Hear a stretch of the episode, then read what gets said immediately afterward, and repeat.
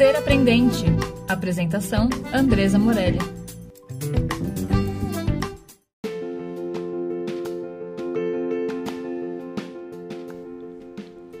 É, olá, é, a gente está aqui hoje gravando mais um podcast da série é, Para Onde Vai a Educação. Hoje a gente está aqui com a Luito e a proposta do podcast é como traz Peter Senge os, os espaços de diálogo para que a gente promova a aprendizagem em equipe. E a gente está convidando aqui pessoas de diferentes lugares, de diferentes pensamentos, porque a gente entende que essa rede aprendente, esse ser aprendente que a gente se constitui enquanto, enquanto escola, enquanto coletivo, é o que potencializa o indivíduo e o grupo. Então a ideia é que a gente pense enquanto enquanto mundo, enquanto enquanto gente que está de verdade não preocupado, mas ocupado em, em criar uma educação que faça sentido, é, que venha para cá, para esse lugar de, de falar sobre educação, pensando nos desafios que a gente vai ter nos próximos anos e esse espaço de, de diálogo, de aprendizagem em equipe, onde cada um traz um pouquinho de si é o convite aí do podcast de hoje. Luiz, se apresenta. Diz como, como você chegou até aqui, o que, que você anda fazendo por aí, o que, que você já fez até aqui, como é que você caiu na educação. Primeiro queria ouvir um pouco de você. Bora lá. Bom. A educação me achou, na verdade. Eu venho. A minha primeira experiência com a educação foi um convite da Elisa, que era coordenadora do SENAC. E ela olhou para mim e falou assim: Tu já deu aula? Eu falei: Não.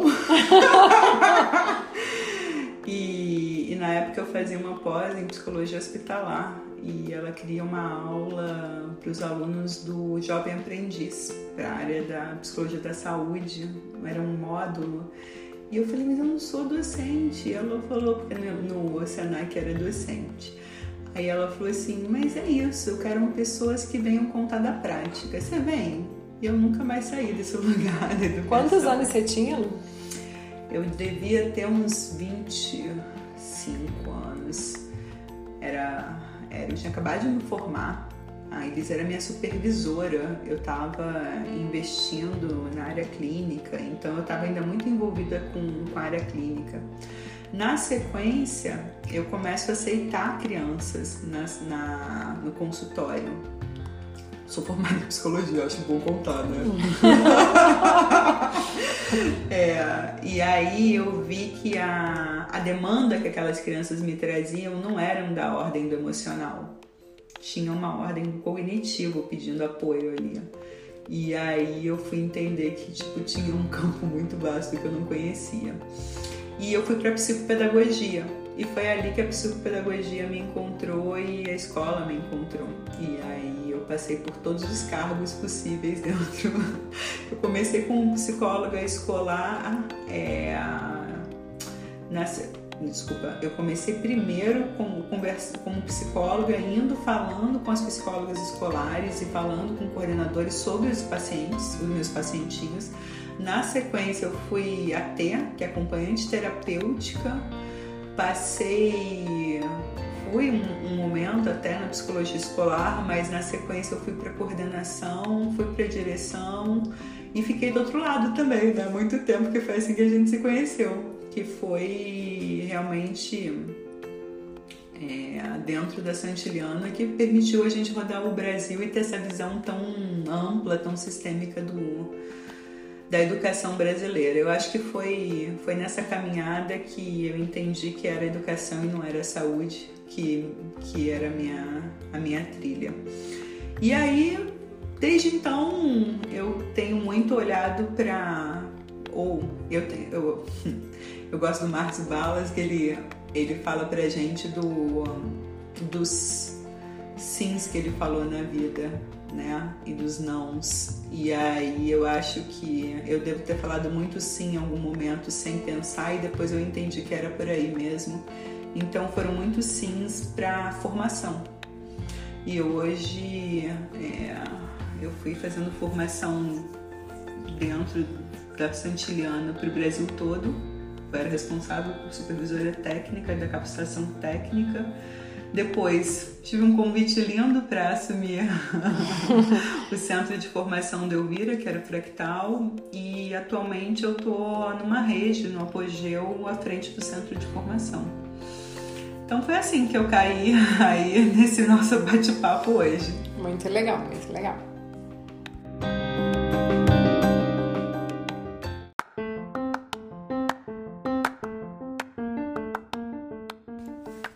Lu, você traz aí na sua fala a questão da educação como caminhada, né?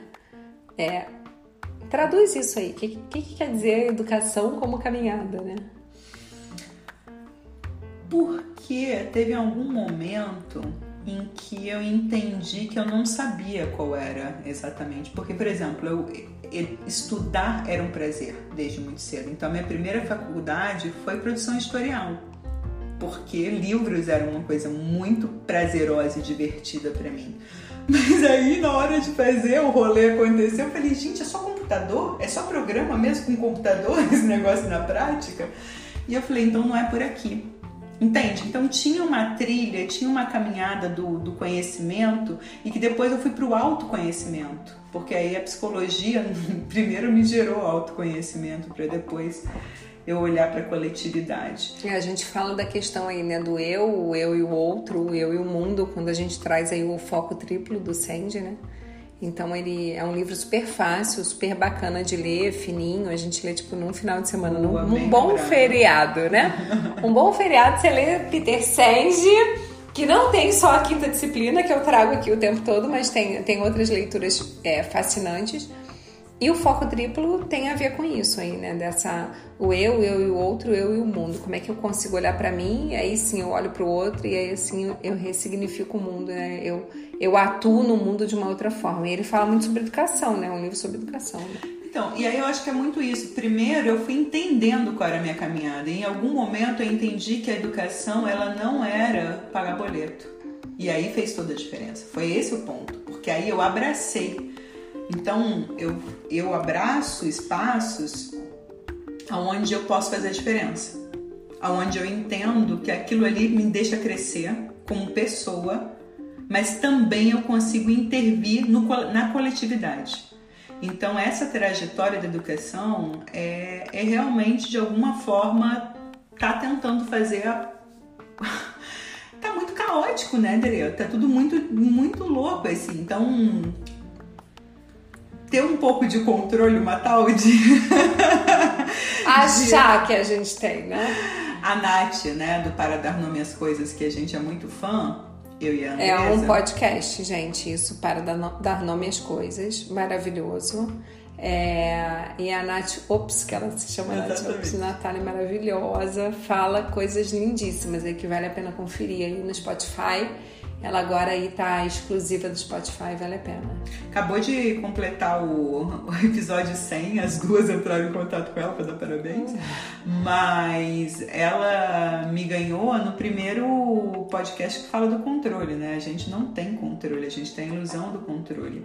Mas na verdade, se você desloca do controle para propósito, aí pronto, talvez é um lugar que se encaixa mais ali. Então, tá batida a palavra propósito, mas é um norte interno, não, não vem de fora, não é um emprego, é tipo um lugar que eu vou poder realizar aquilo que faz sentido. Então eu acho que a caminhada, quando se me pergunta, é muito lugares aonde eu posso sentir a minha potência e ao mesmo tempo aonde me afeta e eu sou afetada. Eu acho que eu busco lugares assim hoje, né? E a educação é esse caminho, aonde eu posso afetar e ser afetada, é isso.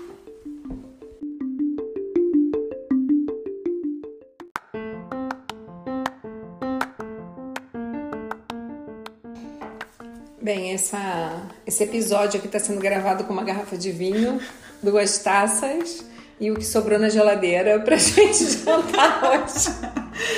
E a gente está aqui na, na cozinha conversando sobre educação e assim, é, quando, quando você olha aí nesse contexto de formação, de, de desenvolvimento mesmo aí, né, de, de nosso e, e, do outro, de centros de formação, né? A gente traz aí o UNO, que era um grande centro de formação para a gente e, e para as escolas, o Fractal do Elvira, que era outro grande centro de formação, o centro de formação que a gente começa aqui na rede Apogeu, né? É... O que, que você entende de autores aí que apoiem a gente a pensar esse contexto de mundo que a gente vive? Do que está acontecendo agora, da realidade? Quem, quem que a gente pode ler que, que traz aí alguma referência? Nossa, legal, uma pergunta boa, assim. É... Bom, eu, eu fui buscar entender um pouco fora da, do que a gente está vivendo. Então, acho que a primeira indicação aí que eu, eu fui viver é, é aquele livro do Antifrágil. É, você tá no Antifrágil, eu não li ainda, mas eu tô, tô doida no Antifrágil. Ler porque ele traz uma proposta de você não, não entender é, o caos como algo que te distancia, e sim como algo que está posto. Então, está muito ligado ao foresight, assim, sabe? A, a, cenários que você tem evidências no presente de que estão sendo já construídos para o amanhã. É, quem, quem não sabe o que é foresight, é que a Lu traz, tem um movimento futurista é um movimento muito sério. Os caras são tipo super acadêmicos e eles pensam aí cenários, novos cenários. Tem uma galera brasileira bem envolvida nisso. E como é que você faz desenho de cenários para onde a gente tem que ir? Tem uma metodologia, tem, tem algo bem sério aí rolando no Foresight aí. E a Lu tem trazido bastante esse livro que eu não conheço, mas que eu quero conhecer. É, o Taleb, ele é, ele tem me apoiado muito a realmente como uma vez que está posto o caos, como é que você lida com ele e na verdade como é que você realmente usa a favor. E eu não cheguei no ponto do a favor, mas eu acho que é muito mais é, como que no dia a dia não fica o mundo VUCA, o mundo MUVUCA ou o mundo BANI um conceito, e sim uma prática de na hora que dá ruim, eu olho para aquilo e falo, tudo bem, você já sabia, tava, tava posto que isso ia acontecer, não existe mais linearidade. Não tem. E aí eu vou buscando, é muito legal, né, a trajetória da nossa caminhada, porque é, lá, lá no começo desse, dessa década, que dois, faz 10 anos. É... 10 anos? É. Que? Dois, 2001? Não, faz 10 anos, foi 2011, agora é 2021, 2011. 2011 eu volto para o Brasil. Eu fiquei um ano fora, volto ao Brasil. Quando eu volto para o Brasil é que eu entro no mundo corporativo, porque até então eu estava no terceiro setor, por exemplo, que era o Senac, eu estava numa pegada mais de escola é, privada, mas eu não tinha ido, ido ainda para o mundo de fato corporativo, trabalhar no corporativo. E ali eu entro em contato com uma empresa israelense que trabalhava muito com, com analogias, com metáforas para poder é, construir, materializar para a criança conceitos estratégicos muito complexos e ela falava muito da árvore do pensamento, por exemplo, que é quando você é, tem um cenário, quais são todas as possibilidades que podem acontecer? Então é como se fosse uma ramificação. Você olha para aquele cenário e fala: se eu for por aqui, vai dar isso. Se eu for por aqui, vai dar isso. E você nunca vai conseguir mapear, na verdade, todas as ramificações. Mas é um exercício de você entender que não existe uma reta. Não é linear. Cada tomada de decisão vai ter uma, um rumo que vai para Tem uns caminho. livros, né, que assim. É, se você leu esse capítulo, escolha não sei o que e vá para o capítulo tal. Tem um episódio de Black Mirror, né, que trata disso, né? É, que, você... vai escolhendo lá na Netflix. Quem não viu Black Mirror faz muito sentido assistir. Você vai escolhendo na Netflix lá é, aonde você quer. Então, se você quer essa escolha, vá para isso. Se você quer, muito doido. E eu acho que é um pouco disso, assim, você entender que o, o próximo passo é você que faz. Por mais que isso não é controle, entende? Você não tem controle, mas tem um tanto que está posto, o cenário está sendo desenhado. Então, na educação, não tá tão difícil de saber assim. Não é que a gente tem bola de cristal ou que a gente tem uma arrogância, mas tem alguns caminhos sendo desenhados, entende? Então, assim, os próximos, talvez eu não consiga definir os próximos cinco anos, mas os próximos anos tem aí uma caminhada que está se desenhando e que não vai ser fácil, né? Não é um cenário que é animador e que a humanidade entendeu a importância da educação e que nós vamos lutar por esse espaço. Tem um cenário aí do caos chegando. Então acho que é por isso que eu venho buscando autores que possam me apoiar para não, tipo, paralisar. Porque uma vez que vem a mudança, a primeira fase, que é a curva da mudança, que você tem um podcast lindo com com Samuca. Com Samuca, Samuca, beijo. É, ele fala que uma vez que vem a mudança, a primeira fase é você ficar imobilizado, porque você está tentando entender o que está acontecendo ali. E, e uma vez que está posto que tiveram muitos cenários, mas tem alguns pontos de convergência, a ideia é a gente não ficar com agora, e sim olhar para o agora e o amanhã. Então, dentro, uma, um, um modelo de gestão que, me, que eu gosto muito, que faz muito sentido para mim, é quando a gestão se organiza para a parte dela estar tá olhando para o agora. Mas parte daquela mesma, daquela equipe de gestão, não interessa a área, tá? Não precisa ser educação. Ela está olhando para o amanhã, porque tem que ter parte da empresa já preparando o amanhã. E tem que ter parte da empresa sustentando o agora. E quando a empresa consegue dividir esses cargos, isso faz com que as pessoas consigam ter foco. Então eu acho que assim, o que eu estou convidando aqui a gente no bate-papo é o que, que a gente tem que dar conta do agora, que era o mínimo que dava para fazer e tudo bem, mas assim, quem está olhando para o amanhã? E tem que estar tá olhando para o amanhã, a gente tem que estar tá olhando, porque tem alguns sinais sendo construídos é, ou algumas coisas que estão postas.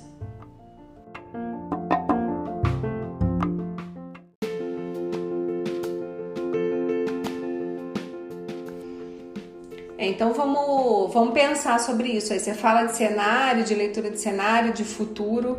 O, o que, que você enxerga aí dessa leitura de cenário daqui para frente? Primeiro ponto para mim que, que fica é, eu tô aqui falando e comendo, gente. gente, tô com fome. É, a gente já tinha uma uma polaridade no Brasil: educação pública e educação privada. E por quem está na área da educação privada, na educação básica, sabia que haviam discrepâncias, mas isso não estava tão posto assim, não estava tão evidente. Eu acredito que agora vai começar a ficar mais evidente, porque a gente teve uma diversidade de realidades, de cenários durante a pandemia. É, e agora que as escolas, inclusive é lei, né, os estados começam a falar que é para voltar 100% para o presencial, então a gente começa a ter minimamente um panorama igual de novo enquanto lei. Mas enquanto histórico de da onde chega essa escola até chegar no presencial de novo, existe uma disparidade absurda dentro da educação privada. E existem casos e cases interessantíssimos na pública, porque a pública já estava acostumada muitas vezes a fazer uma mobilização da, da, da comunidade. Então isso está sendo agora, eu acho que vem para vem a roda nos próximos anos. Então, por exemplo, é, eu estava ali parabenizando o Baglini e toda a galera dele. Ai, Baglini!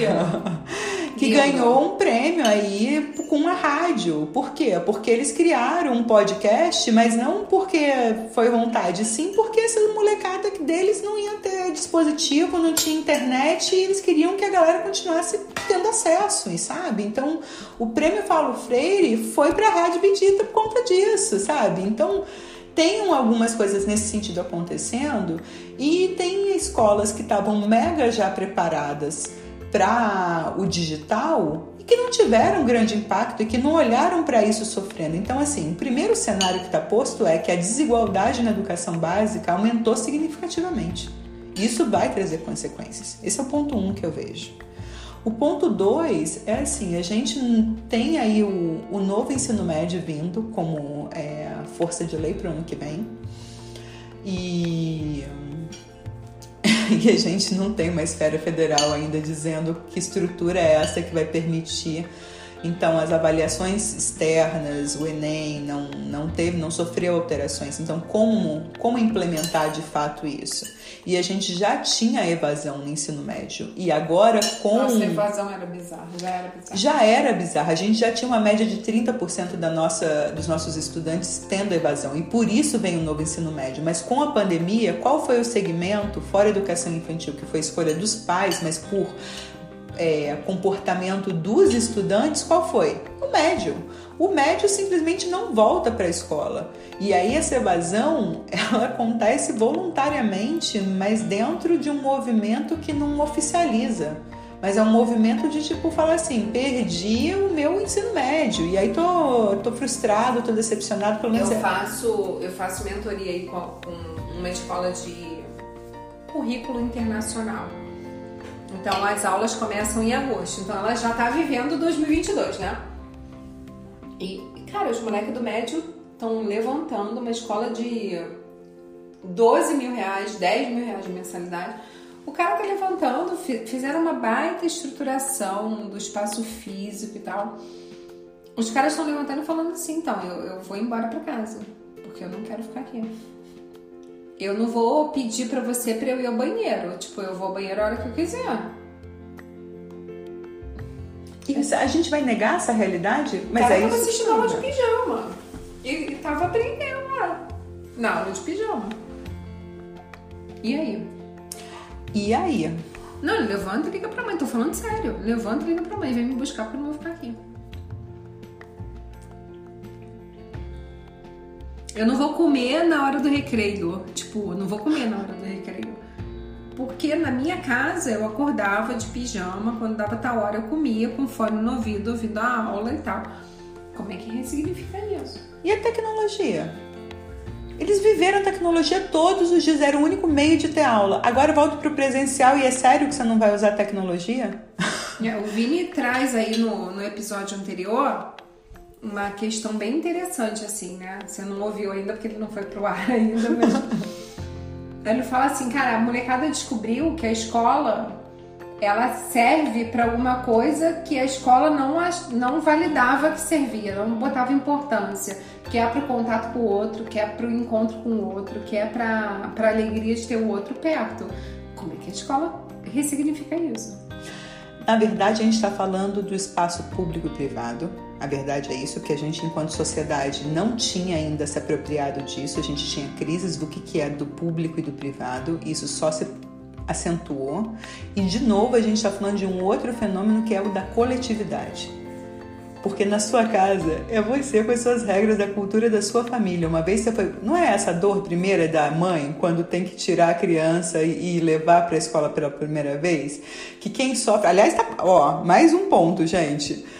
Nenhuma criança de educação infantil sofreu, gente. Para poder, no, no, primeiro dia entrou e foi. Sabe por quê que foi? Porque a mãe estava querendo muito que a criança fosse para a escola. Olha, nas mentorias, as coordenadoras de educação infantil, quando eu pergunto o que, que você quer que continue numa aprendizagem da, da, da pandemia, eles falam assim: não ter a família, a mãe dentro de casa fazendo adaptação, dentro da escola fazendo adaptação. Porque, tipo, a mãe sofria e aí a criança sofria. Com a pandemia, a mãe não pode entrar. E a mãe tá doida pra botar a criança dentro da escola, entendeu? Porque ela não aguenta mais a criança dentro de casa. Acabou a adaptação, gente. Foi Acabou, uma mágica. Mas foi mágico, não aconteceu adaptação. É, todo mundo tinha muito receio e não teve. E outra dor que tá vindo: quem sou eu enquanto coordenador? A coordenação está tendo um, um, convite a ser ressignificada num nível muito mais profundo. Pelo menos é o meu recorte, é a minha realidade, tá, gente? Pensa só. Ela já tinha o público estudante e já tinha o público família ali. Mas o educador, fora um ou outro, todo mundo estava no esquema. Era ali, entrava, dava minha aula, tal, tinha que entregar. Agora o educador está em crise porque o estudante espera uma postura de tecnologia e de liberdade que não existe e a quem o educador está recorrendo? Ao coordenador. E o coordenador também não tem solução, porque a construção ainda é da escola, por mais que a gente falou do erro, o erro ainda é visto como erro e não como um, um, uma evidência de que olha o que está acontecendo e o que fazemos com isso. Porque ainda é visto, tipo, que não se tem respostas, espera a resposta das lideranças. E agora não existe resposta. Então, a coordenação. Eu acho que é a era da perguntação. Ah, mas a coordenação tem uma grande chance agora de realmente abraçar esse lugar de tipo, vamos construir junto, junto com o estudante, junto com o corpo docente e junto com o conselho ou com a direção, como essa nova escola. Porque não tem resposta, esses estudantes eles estão realmente se recusando àquele modelo e o educador não está preparado e o coordenador menos ainda, mas chega no coordenador. Então eu estou entendendo que se tem alguém que a gente está ali mais próximo no dia a dia, podendo apoiar e criar espaço de diálogo, coordenadores. vamos trocar, vamos, vamos conversar. Vamos nos unir, coordenadores, vamos nos unir.